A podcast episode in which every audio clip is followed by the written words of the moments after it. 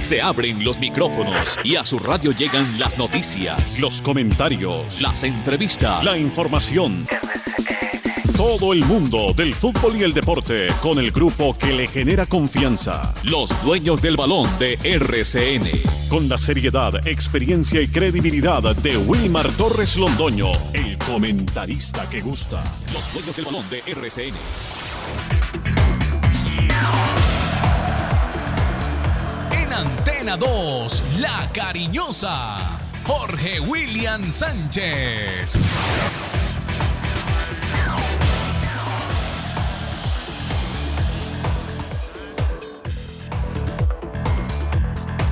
Saludo cordial, muy buenos días.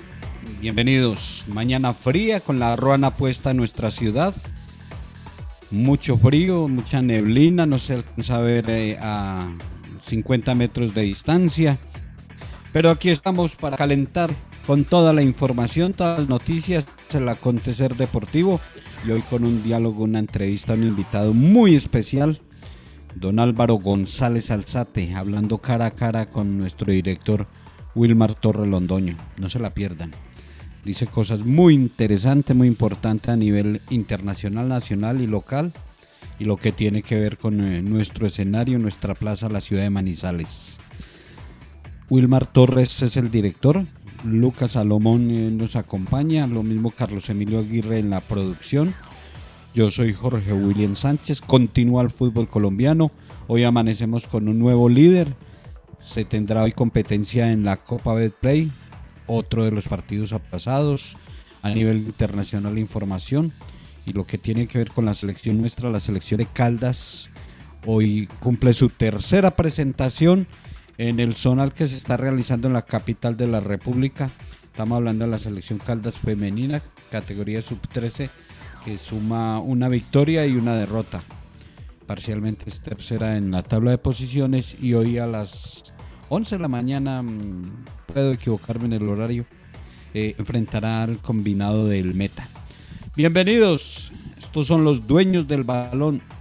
Ya, ven, ya viene el diálogo, la entrevista, la nota con don Álvaro González Alzate.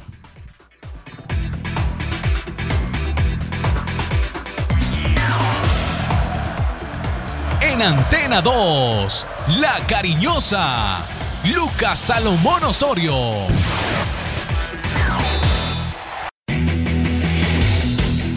Titulares del día en Los Dueños del Balón de RCN.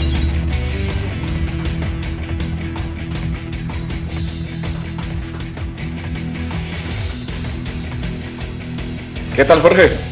Un saludo cordial para usted, para todas las personas que a esta hora están en sintonía de los dueños del balón, que lo hacen como es habitual, por los 1450M de la cariñosa de Antena 2 y que también lo hacen a través de nuestro canal de YouTube, Los Dueños del Balón Manizales. Arrancando con los titulares en este 29 de marzo, la jornada 10 se terminó con la victoria 3 por 1 de Boyacá Chico sobre Equidad. Sigue el buen ritmo del equipo de Tunja en el campeonato y ya suma 20 puntos. Hoy se jugará en el Manuel Murillo Toro el partido aplazado entre Deportes Tolima y Millonarios, que no se pudo realizar en aquel entonces por la agresión de un hincha a Daniel Cataño. Los primeros en la tabla de posiciones tienen 20 unidades, son Chico y América de Cali. El octavo en la actualidad tiene 13, que es Santa Fe, y en el último lugar aparece Deportivo Cali con 8 puntos.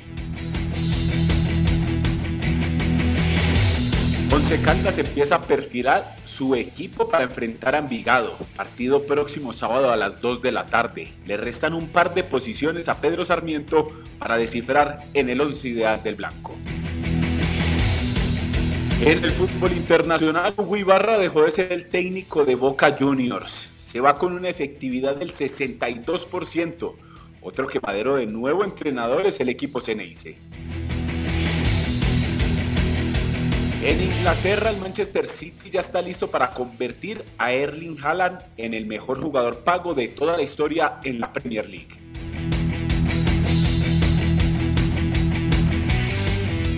Y por último, no se pierda ahora, más tarde aquí en Los Dueños del Balón, la entrevista con Álvaro González Alzate, de la cual se ha hablado mucho en redes sociales Han estado todos muy pendientes con el tema de Palo Grande, las competencias internacionales en nuestro escenario y otros temas de interés.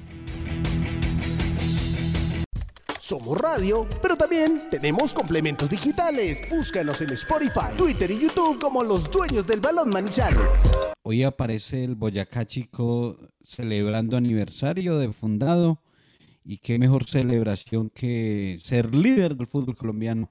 Sigue sorprendiendo este cuadro boyacense y ya con 20 puntos a mitad de torneo, con el 50% de disputado a la liga diríamos que es uno de los clasificados. Se tiene que fundir, pues se tiene que morir el Boyacá Chico para no clasificar lo mismo que el América de Cali, pero con 20 puntos a esta altura eh, es uno de los que se perfila para estar en la parte alta en la tabla y qué mejor celebración de aniversario que ser líder del fútbol colombiano.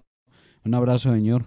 Jorge, ¿qué tal? Y es que ayer con esa victoria, tres goles por uno ante el cuadro La Equidad, Boyacá Chico demostró que todavía tiene mucho para dar en esta Liga Betplay, porque nos vamos a mirar la tabla de posiciones y es el primero del fútbol profesional colombiano y usted tiene que mirar el detalle que le falta todavía un partido. O sea que con 20 puntos, 9 partidos jugados, de esos 9 partidos jugados ha ganado 6, ha empatado 2 y solo ha perdido 1.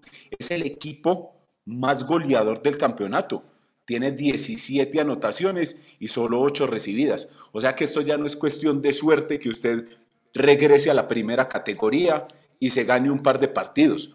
No, ya estamos en el ecuador del torneo y muestra Boyacá Chico que está primero y con un partido menos por encima de equipos como América, Millonarios y el mismo Nacional. Entonces, yo creo que vaya separándole el cupo al Boyacá Chico en el grupo de los ocho, porque en esto que resta del torneo tendría que hacer totalmente lo contrario o sea, empezar a perder, empezar a jugar mal, dejar de tener como un fortín al, estadio La Independencia de Tunja. Y uno cree que, que, estos equipos que ya les ha ido bien, una cosa es cuando comienzan mal y se reponen, pero cuando comienzan bien, eh, normalmente les alcanza para meterse en el grupo de los ocho, a no ser que haya excepciones como las que ha tenido el mismo Once Caldas en, en estos últimos torneos.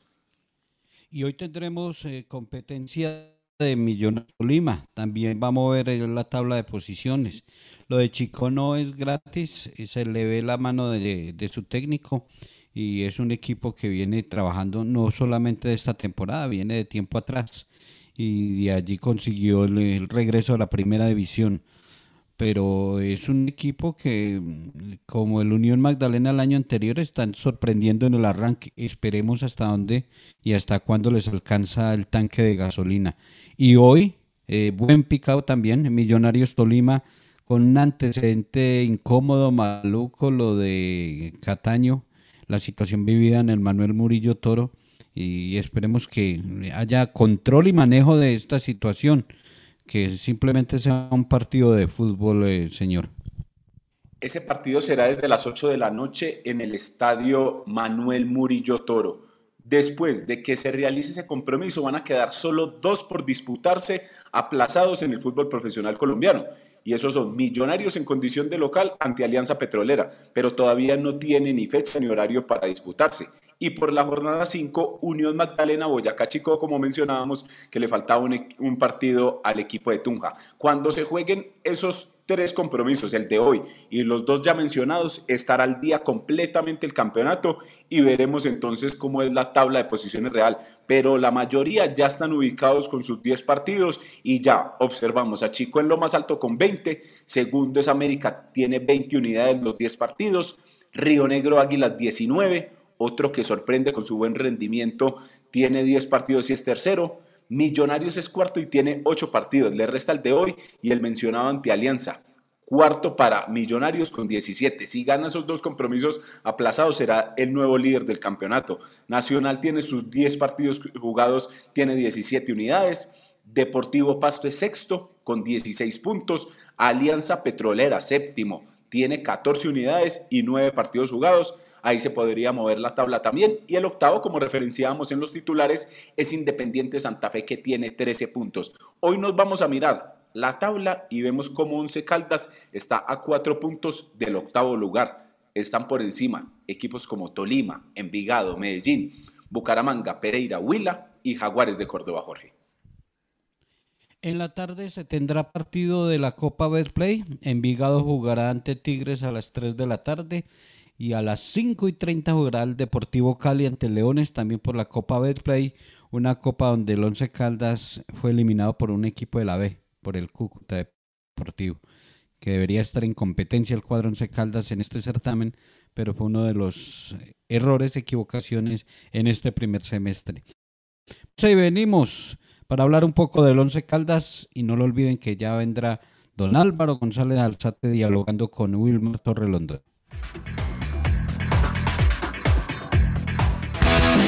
Aquí está la crítica y el comentario transparente. Las emociones del deporte siempre están con los dueños del balón. ¿Qué hay por los lados del Once Caldas, eh, don Lucas? Eh, ¿Qué novedades eh, se están proyectando qué variantes podría tener el equipo para ir a buscar esa primera victoria el sábado ante Envigado, primera victoria en la era Sarmiento Herrera. El director ha dicho que el sábado es, que se va a ganar, que se consiguen los tres puntos. Y, y yo le creo mucho a él y confío en él y confío en el profesor Pedro Sarmiento que haga la mejor selección, escogencia de los jugadores para ir a buscar esos tres puntos. Novedades del Blanco Blanco. Pues Jorge, y añadiéndole a eso es que hay que mencionar que todos los equipos salen de las malas rachas. Los equipos, tanto en el fútbol profesional colombiano como en el fútbol eh, del exterior, tienen una mala racha, pero salen de ella.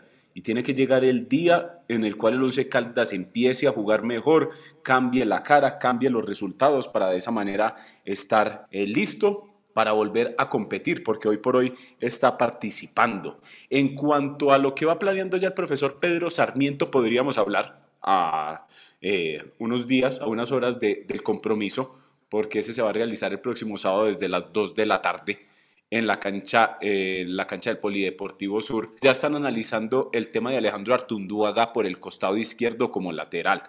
¿Qué pasó? Que allí improvisó a Riquet en algún momento en el partido ante el Huila. A nadie yo creo que hincha del Once Caldas se le olvida y definitivamente Riquet salió expulsado y fuera de eso en este momento todavía presenta eh, algunos, eh, algunas dificultades musculares y no está a disposición para el cuerpo técnico. O sea que por ese lado le digo que ya no va a haber eh, cambios en cuanto a la pareja de centrales. Se van a mantener eh, Pecoso Correa y Fainer Torijano porque Heider Riquet pagó la fecha de suspensión, pero todavía tiene unos problemas musculares que le impiden estar en la convocatoria para ese compromiso. Entonces, para ir de a poco, Jorge, en el arco mantendría Chaux, el guardameta. Está en mejor ritmo que Gerardo Ortiz, sin duda alguna. La pareja de centrales con Torijano y Pecoso se mantienen. Por el costado derecho también tiene como eh, la duda si poner a, a Piedraíta o a Jiménez. Creo que Jiménez viene haciendo un mejor desempeño, haciendo eh, mejores cosas y le ganaría la pulsada a Marlon Piedradita y por el costado izquierdo, pese a que en las últimas prácticas de la semana anterior que pudimos observar no fue tenido en cuenta en ese grupo base, en ese grupo titular, Alejandro Artunduaga tendría nuevamente la oportunidad para ver si se puede consolidar. Eso hablando en cuanto al cuarteto defensivo y al guardameta, Jorge. O sea que no hay novedad, no hay novedad eh, en la pareja centrales, continuará Fainer Torijano y el Pecoso Correa. Eh, lo de Artunduaga yo lo veo lógico, eh, hay que darle nuevamente la opción. Y lo de mm, Jiménez, diría uno que es un partido especial, porque recordemos que viene de, de actuar con el Envigado, conoce la plaza, conoce el escenario, seguramente va a estar su familia, sus amigos, sus allegados a la expectativa de él, entonces eh, de pronto ese es un agregado anímico para que tenga un buen rendimiento y, podría ser ese, ese titular en ese costado derecho. Mm, entonces ahí en la parte posterior casi sin novedades. Del medio para adelante, del medio para adelante, faltando todavía, hay que hablar que falta la práctica de hoy, hoy miércoles, la de mañana. En la de mañana ya se definen como los detalles y el, viernes debe viajar el equipo a Envigado. ¿Le gustó o ha estado satisfecho el profesor Pedro Sarmiento con el rendimiento de el jugador Danovi Quiñones y Luis Felipe Pérez? Ahí vamos a una situación especial, Jorge. Guillermo Celis todavía se sigue recuperando. Hay que recordar que en el partido también eh, en Neiva, o de los primeros que tuvo el profesor Pedro Sarmiento, sí, eh, no estuvo, estuvo 45 minutos y salió lesionado. Todavía no se ha recuperado completamente y no le alcanzaría tampoco para este partido. Es uno de los jugadores que le gusta al cuerpo técnico, pero no estaría entonces en condiciones óptimas para disputar este compromiso. ¿Qué pasó? Que a Rodríguez también le dieron la oportunidad y no estuvo fino ese día. Por eso entonces es que el entrenador ha visto cómo con Pérez y con Danovi Quiñones le ha, podido, ha podido como tener ese, esa satisfacción en la mitad del terreno de juego con la quitada de balón de Quiñones y la entregada de Luis Felipe Pérez. Más adelante seguiría dándole minutos y se están enfocando en que rinda jugador como David Lemos. David Lemos por un costado, se mantendría Sherman. Y por el otro está la duda si Luis Felipe Miranda o Luis Miranda, mejor Luis Fernando Miranda o el joven John David Araujo, que podría ser una de las sorpresas en la titular o por lo menos en la convocatoria. Si no va de titular, seguramente Nueva eh, estaría en la convocatoria, ya que en el partido ante el Deportivo Pereira mostró buenas cosas. Entonces ahí es donde John David Araujo, en estas dos prácticas, en el día de hoy y el día de mañana se tiene que ganar la titular para jugar ante el cuadro envigadeño. Y en el frente de ataque, Dairo Moreno. Ahí las dudas serían en cuanto a la conformación del grupo completo, mirar a ver a quién va a llevar como alternativa porque hay unos jugadores que definitivamente no están dando. Por ejemplo, el caso de John Freddy Pajoy. Creería uno que no va a ser, eh, que no va a viajar, no tiene ritmo, no está jugando bien. Y hay algunos jugadores así que va mirando el, el cuerpo técnico y va diciendo, estos me sirven y estos no. Y por eso es que más o menos esta nómina que les estamos entregando a nuestros oyentes ha sido lo que con los trabajos tácticos ha dejado ver el entrenador en estos dos primeros días de la semana, en el día lunes y en el día martes. Ya, con la práctica de fútbol hoy y mañana, ya yo creo que tendrá su once definido para jugar ante Envigado, Jorge. Tres detalles sobre este tema. El primero, si el técnico ha dicho y ha hablado bien de eh, Nahuel Ezequiel Gallardo, más como volante que como lateral ¿para qué lo, ha utilizado como lateral? Eh, le fue mal, le fue mal en el partido anterior, pero entonces como volante le, ve virtudes. Esa es una opción, de pensar en, en Gallardo en esa zona de volantes, en el sector de volantes. Lo de John David eso es de una vez. Eh, ya vamos a mitad de torneo.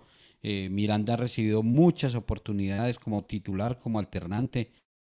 Lo mismo David Fernando Lemos y el mismo John Freddy Pajoy. Entonces, eh, que llegue uno de estos muchachos a ver si es la rebeldía en el frente de ataque y puede ser eh, ese jugador que le solucione algunas dificultades ofensivas del equipo manizaleño, donde viera ojo del arranque del vamos y hasta donde le aguante. Pero es un jugador que tiene hambre, porque él tiene hambre, hambre de fútbol, hambre de, de éxito, de logros. Entonces hay unos que todavía están muy llenitos y están haciendo la siesta.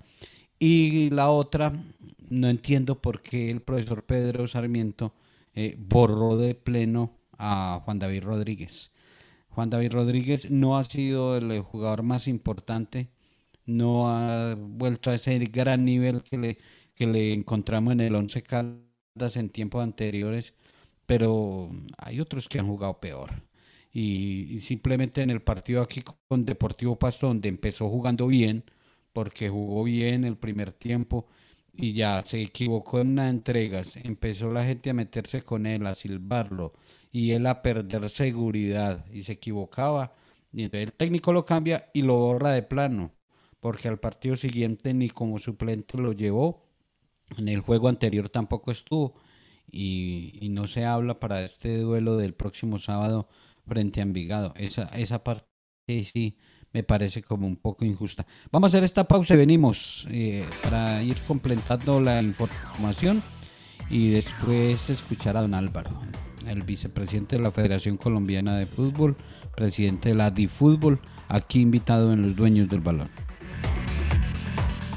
Somos radio, pero también tenemos complementos digitales. Búscanos en Spotify, Twitter y YouTube como los dueños del balón Manizales. Desde el 2018, le cuento, don Lucas, Once Caldas no pierde con Edo de visitante. Ojalá no vaya a ser este sábado. Ojalá que no se rompa esa racha eh, favorable. Los últimos cuatro juegos, eh, el Once Caldas eh, ha conseguido dos victorias, ha conseguido tres victorias y un empate en las últimas cuatro visitas allá en el Polideportivo Sur. El sábado hay que ganar, señor. ¿Qué tenemos para ir eh, escuchando a don Álvaro González Alzate aquí en Los Dueños del Balón?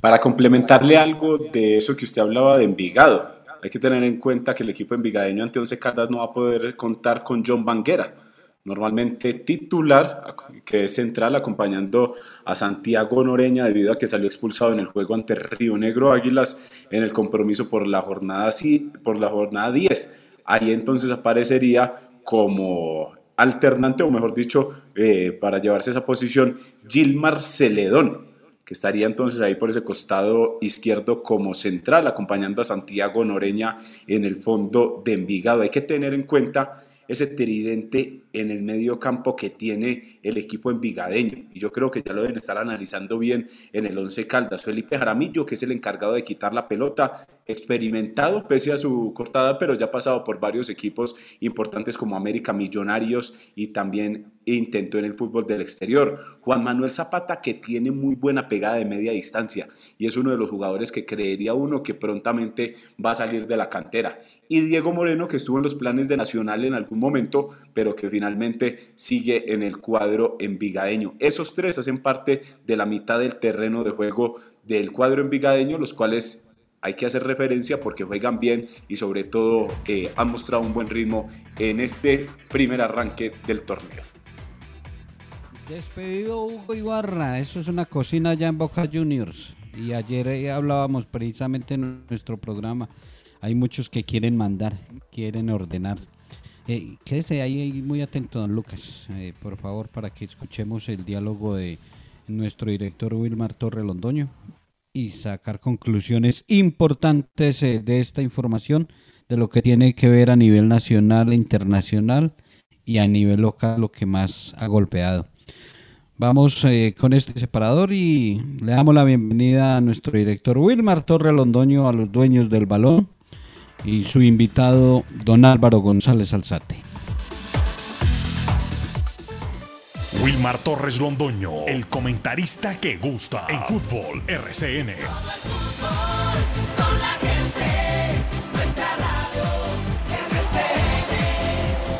Fútbol RCN.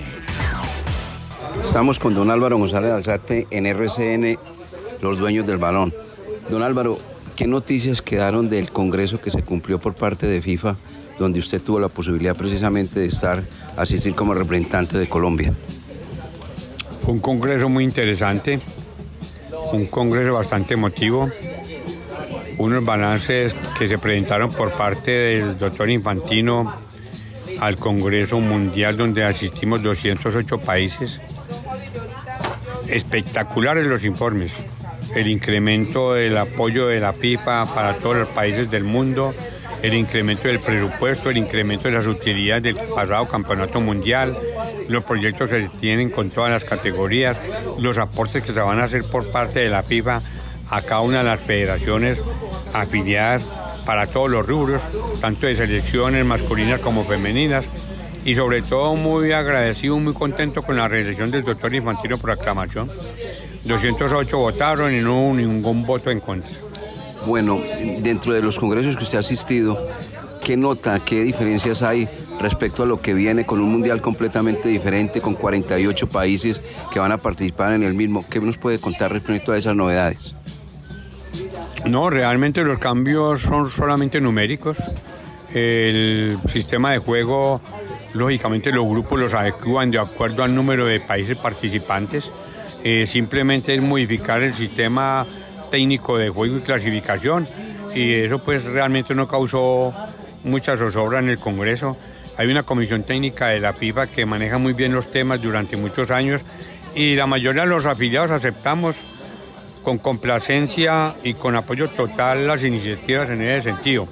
Creemos que va a ser muy importante, especialmente para Sudamérica, que ya hayan incrementado el número de países clasificados, porque realmente no podemos comparar y me tendrá que disculpar eh, los que se sientan afectados con este concepto. Yo se puede comparar el fútbol que se practica en Sudamérica, donde prácticamente la mitad de las copas del mundo han sido obtenidos por selecciones de esos países al que se participa, digamos, en CONCACAF, cuando nunca ha habido un campeonato mundial. Con el que se hace por lo menos en África, que tampoco han tenido nunca un campeonato mundial. En Oceanía, menos. En cambio, nosotros lo que es UEFA y lo que es Sudamérica, ahí están todas las copas del mundo. Entonces, el nivel técnico no es comparable y lógicamente tendríamos el derecho, por ser la confederación con menos número de afiliados, que somos los únicos que tenemos 10, el que sigue hacia arriba es Oceanía, que tiene 11 y los demás pasan de 40, que por lo menos en esta parte del mundo se permita más de la mitad de los clasificados al Mundial. Yo veo que usted habla con mucha tranquilidad de lo que fue el Congreso, donde hubo una actividad económica resaltante y demás, pero aparte de eso hubo mucha calma. El señor Infantino vino y puso orden absolutamente en la casa, porque primero recuerde que se iba a un congreso y estaba todo alterado, que la FIFA gay, que los directivos, que el fulano de tal estaba demandado, una cantidad de cosas. Esta vez absoluta calma. Después de la calma, yo creo que eso es lo que usted está en este momento reflejando en esta nota, don Álvaro González Alzate. Sí, estamos muy contentos, estamos muy satisfechos, porque la mayoría de los países del mundo desconocían qué era lo que había sucedido con el FIFA Gay. La mayoría de los dirigentes de fútbol, tanto en Comebol como en CONCACAF, que fueron los del problema grave de FIFA Gay, desconocían totalmente lo que sus representantes estaban ejecutando en las diferentes reuniones. Eh, ha habido un cambio total. Eh, hay un acercamiento total del Departamento de Estado con la FIFA. Se han recuperado inclusive millones, pero millones de dólares que tuvieron que ver con el FIFA Gay, con dirigentes que estuvieron comprometidos que no están hoy en día en el panorama de la dirigencia mundial en el fútbol y que muchos de los dineros que por algún motivo no salieron bien de las diferentes arcas de las confederaciones fueron recuperados y devueltos por el, el Departamento de Estado, por Estados Unidos, tanto a Conmebol como a la FIFA. Eso es una clara demostración de la credibilidad que hoy tiene la FIFA, tanto de todos los organismos del mundo que tenga que ver con el control del lavado de activos y con todos los actos de corrupción, y hay una confianza plena, tanto de los países como ejemplo Estados Unidos, con lo que se está haciendo en la FIFA. Hay una transparencia total. Y lógicamente eso le da tranquilidad al Congreso, le da tranquilidad a los afiliados, le da tranquilidad a los dirigentes deportivos y también le da tranquilidad a los países a los cuales pertenecemos.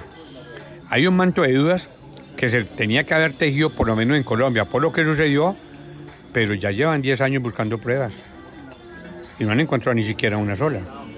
Entonces todo el mundo esperanzado que de pronto la gente por salvarse diga y cuente y denuncie, pero no tienen nada que denunciar, gracias a Dios. Ahí estamos. Ahí está, exactamente. Don Álvaro, el próximo mundial en tres países. ¿Eso se va a sectorizar? ¿Qué hablaron ahí en el Congreso respecto? ¿Adelantaron algo? Eso lo maneja la Comisión Técnica de la FIFA Seguramente habrá una zonificación, habrá una distribución de países de acuerdo a, su estructura en las diferentes zonas, en las diferentes sedes en que se va a jugar el Mundial, Estados Unidos, Canadá y México. Me parece que ahí van a estar todos los países del mundo porque la FIFA siempre busca que los grupos no estén integrados por determinado número masivo de países de una misma confederación. Busca que todos estén mezclados. África, Asia, Oceanía, Europa y América. Bueno, la Copa América en Estados Unidos, ¿no? Eso ya es una realidad. ¿Qué han estudiado respecto al por qué, por qué Estados Unidos Copa América?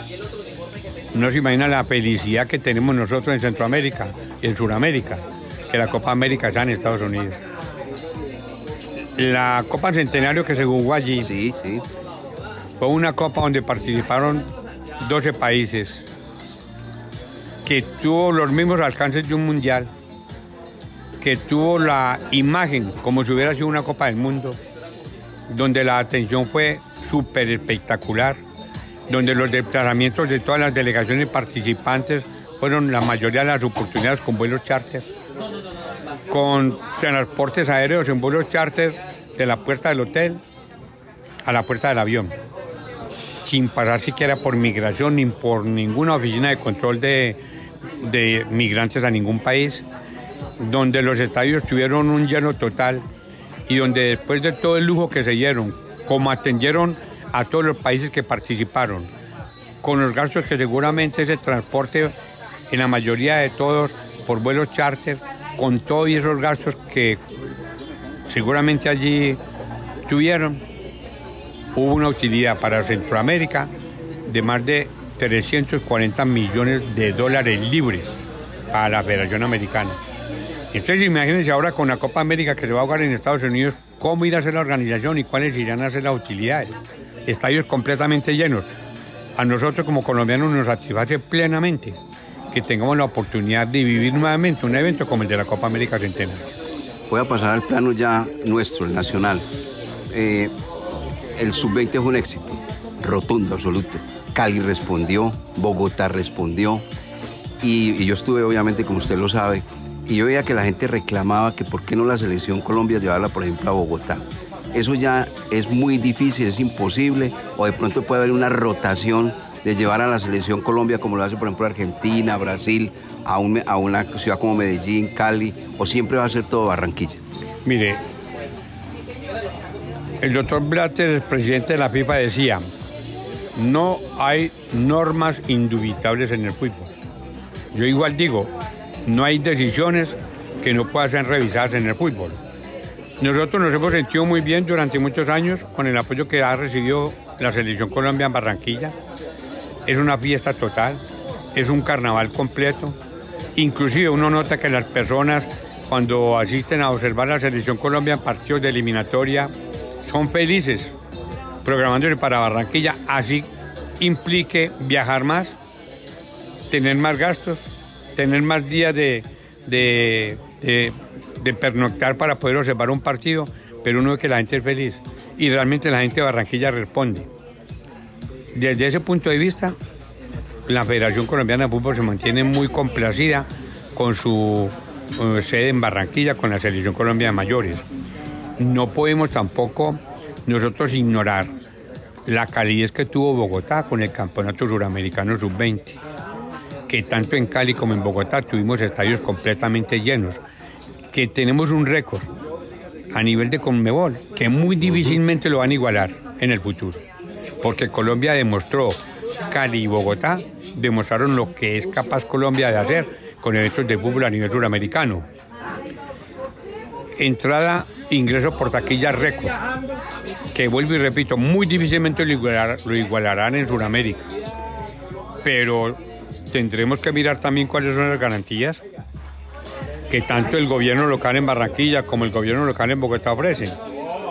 Y cuáles son las condiciones eh, administrativas, técnicas, deportivas, de escenarios deportivos, de hotelería, comparando las dos ciudades. Eso hay que revisarlo muy, muy tranquilamente. Y también los resultados deportivos el calor humano. Aunque vuelvo y repito, una fiesta deportiva la que vivimos en Bogotá con el Campeonato Sub-20, una belleza.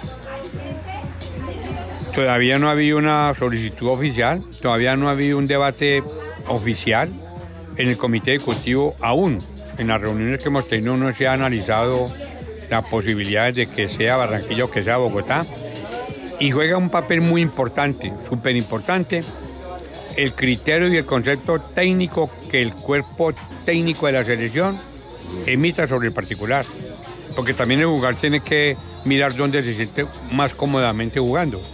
Si en la temperatura de Barranquilla o en la temperatura de Bogotá. Y eso para nosotros es fundamental. Si a nosotros el cuerpo técnico nos expresa que quiere jugar en, en Bogotá y nos explica los motivos por los cuales se sentirían mejor satisfechos técnicamente allí, pues tendríamos que aceptarlo. Porque por lo menos yo personalmente no quiero correr el riesgo de que el técnico diga Barranquilla y yo diga Bogotá por capricho propio. Y luego el técnico tenga la disculpa de que el equipo hubiera jugado mucho mejor donde él propuso que era Barranquilla, pero que nosotros cambiamos por Bogotá y no tenemos derecho a exigirle resultados. Eso es muy grave, eso nos cuidamos mucho. Entonces juega un punto muy importante el concepto del técnico. Dicen es que son 5.000 sillas menos las del Nemesio Camacho el Campín con relación a las del Metropolitano.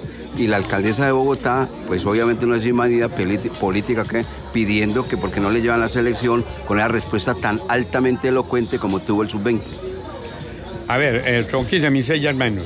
Y 15 mil sillas menos para un partido eliminatorio de una selección Colombia contra Argentina o contra Brasil pesan económicamente. Total. Pero para nosotros no es tanto la economía ni la parte de ingresos. Para nosotros lo más importante, sinceramente, es el criterio del técnico. Total. ¿Dónde se va a sentir más cómodo y produciendo más resultados y más positivos? En la temperatura que él escoja y en la ciudad que él crea que decida.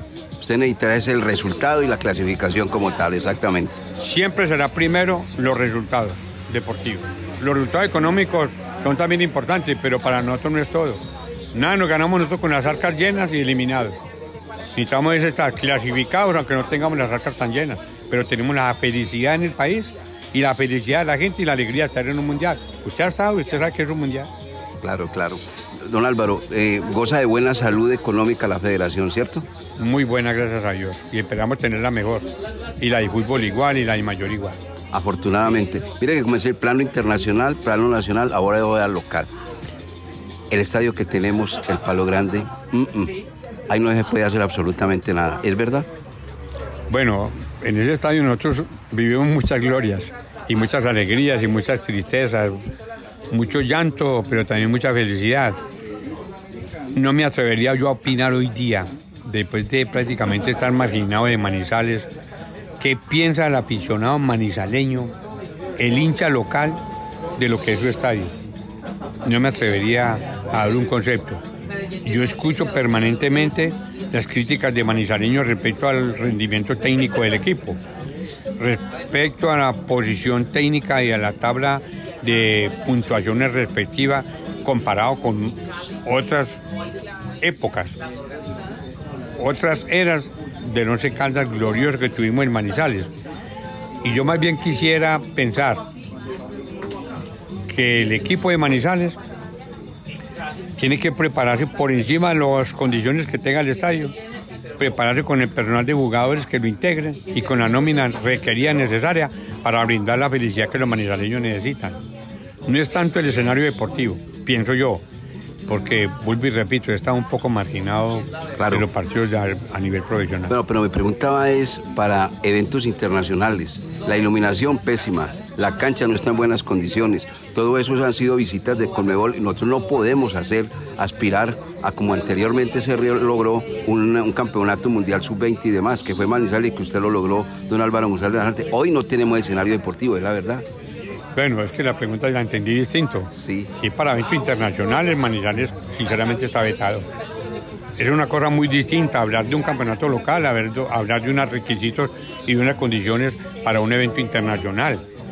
En Manizales tenemos dificultades grandísimas, no solamente porque las autoridades locales no le han prestado la debida atención, la debida la atención que merece las organizaciones internacionales responsables de la realización de eventos internacionales en Manizales, y, sin prestar la debida atención, pues lógicamente no hay atracción de ningún dirigente internacional para venir a Manizales. Recordemos que eh, hace unos años, eh, en cabeza de un alcalde de Manizales, era, habíamos logrado conseguir, como lo hemos conseguido en otras oportunidades, eventos suramericanos internacionales y mundiales para Manizales. Y lo habíamos conseguido para Manizales. Había que entregar el estadio un mes antes de iniciar la competencia al organizador correspondiente, en este caso la Conmebol. El estadio teníamos que recibirlo nosotros a más tardar el 31 de diciembre. Cuando nos acercamos a la alcaldía a gestionar la recepción del estadio, pero el alcalde manifestó que por el concierto de la feria no podía entregarlo antes del 13. Y lógicamente con esa respuesta, que no fue posible convencer una respuesta distinta, ya la Comebol digo, si el estadio no se pudo revivir el 31 de diciembre, ya no hay campeonato allá. Y de ahí para adelante, cada vez que uno candidatiza a Manizales para un evento internacional, recuerdan el incidente, que además es muy vergonzoso para uno como dirigente deportivo. Entonces Manizales, a nivel de eventos internacionales, en este momento, y mientras los escenarios deportivos tengan las condiciones para que no ofrecen garantía para torneos internacionales, va a ser muy difícil que logremos conseguirlo independientemente de que no tenemos canchas de entrenamiento.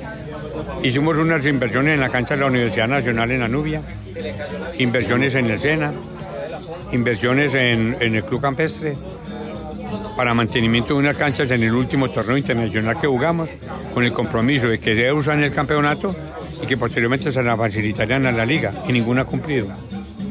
Invertimos en alguna cancha más de 500 millones de pesos de la época, y ninguna ha cumplido. Entonces, lógicamente, que eso hacia el futuro, uno no puede olvidar y tiene que recordar. Y eso también peca. Y con eso también quita puntos cuando se trata de hacer una selección. Correcto. Eh, una pregunta final. ¿Hay Álvaro González Alzate para mucho rato como dirigente? Bueno, yo no sé, recordemos que mi papá a los 105 años todavía jugaba fútbol. Mi mamá a los 101 todavía regañaba a mi papá. Que mi hermano mayor, que usted lo conoció, Efraín, a los 102 años todavía estaba vivito y coleando. Y yo apenas tengo 78. Y yo creo que yo viviré más o menos lo mismo que mi hermano mayor, 101. Entonces, no sé, habrá que evaluar. Con esto se pondrán muy tristes mis enemigos, ¿no? Sí, eso era una pregunta que le quería hacer porque usted siempre ha sido así, claro, directo. ¿Se nos queda algo, don Álvaro González, hacerte en esta nota con los dueños del balón para RCN? No, yo creo que no. La alegría de estar metido en el fútbol y estar observando fútbol y la alegría de poder decir que Colombia en, en el último año logró su clasificación a cinco campeonatos mundiales. Increíble, cinco campeonatos mundiales. Campeonato femenino sub-17, campeonato femenino sub-20, subcampeones mundiales sub-17, campeonato eh, femenino mayores, Juegos Olímpicos, Juegos Panamericanos y ahora fútbol playa. Una belleza, cinco campeonatos mundiales en un año y esperamos lógicamente el premio mayor, que es estar en el campeonato mundial con la selección mayores. Está todo dispuesto porque ya está la eliminatoria para Barranquilla exactamente.